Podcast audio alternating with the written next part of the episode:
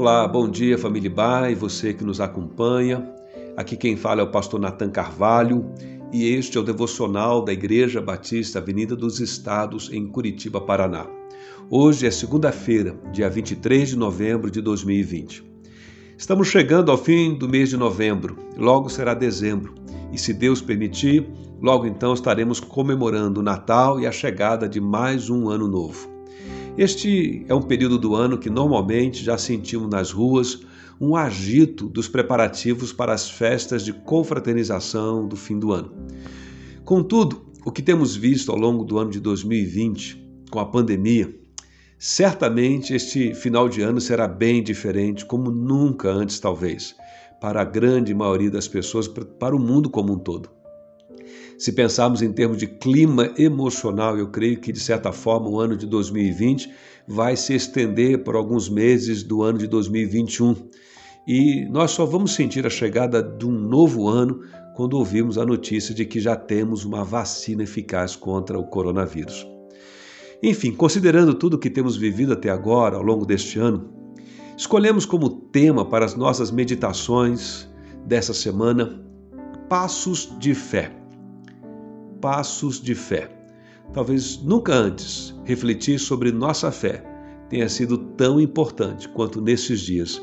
Daí esse nosso tema e esse nosso convite a você. Vamos pensar sobre passos de fé que precisamos dar. O texto da nossa leitura hoje está em 1 João, capítulo 5, versos 4 a 5, que diz: O que é nascido de Deus vence o mundo, e esta é a vitória que vence o mundo, a nossa fé. Quem é que vence o mundo? Somente aquele que crê que Jesus é o Filho de Deus. O desejo de vencer na vida é natural a todos nós, em maior ou menor grau, seja em alguma dimensão particular, especial para nós, ou até em várias áreas da nossa vida. Todos nós desejamos nos sentir assim, vitoriosos em algo na vida. Quando falo de vencer na vida, estou pensando naquele sentimento bom, de satisfação, de alegria, por termos conquistado algo de valor para nós ou para nossa família e que era tido como muito difícil, que exigiria grande esforço e sacrifício da nossa parte. Então, quando conseguimos essa tal coisa, nos sentimos vitoriosos, sentimos que vencemos na vida.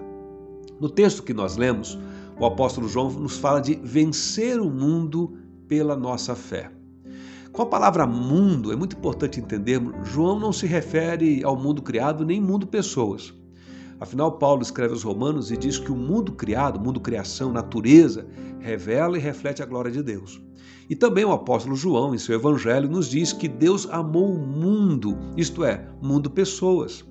Então, que mundo é esse aqui que João nos diz que devemos vencer pela fé?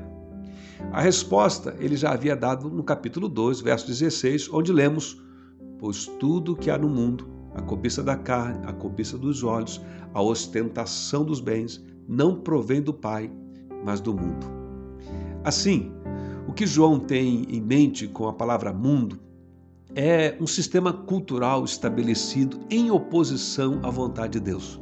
Isto é, um mundo ganância, um mundo de mentiras, um mundo que acolhe o engano e a traição, como coisas normais. O mundo da prostituição, o mundo da inversão dos valores, o mundo é, da corrupção, o mundo do egoísmo, o mundo de tantas injustiças, o mundo racista, o mundo perverso, de agressividade gratuita, que agride o outro e que sufoca o outro até a morte. Um mundo, enfim, que faz oposição aos propósitos de Deus de vida plena e abundante para todo ser humano. O que João então nos diz é que somente pela fé, isto é, por nossa firme confiança em Deus por meio de Jesus Cristo, nós seremos capazes de vencer esse mundo, isto é, sem nos tornarmos conformados por ele. Quando João diz que é pela fé, ele está dizendo que nós, através de nosso relacionamento de confiança e dependência de Deus, mediante a confiança em Jesus Cristo, nós seremos então capazes, neste mundo que vivemos, tão cruel, de não pagar o mal com o mal. Antes plantarmos sementes do bem e da paz, onde outros plantam violência. Somente pela fé seremos capazes de promover reconciliação, em distinção e contraste com aqueles que parecem ter prazer na contenda e na divisão. Somente então, quando temos um relacionamento profundo com Cristo, pela fé, é que seremos capazes de reagir com esperança e de que amanhã pode ser melhor do que hoje, mesmo quando tudo aponta em uma direção contrária de descrença e de desânimo.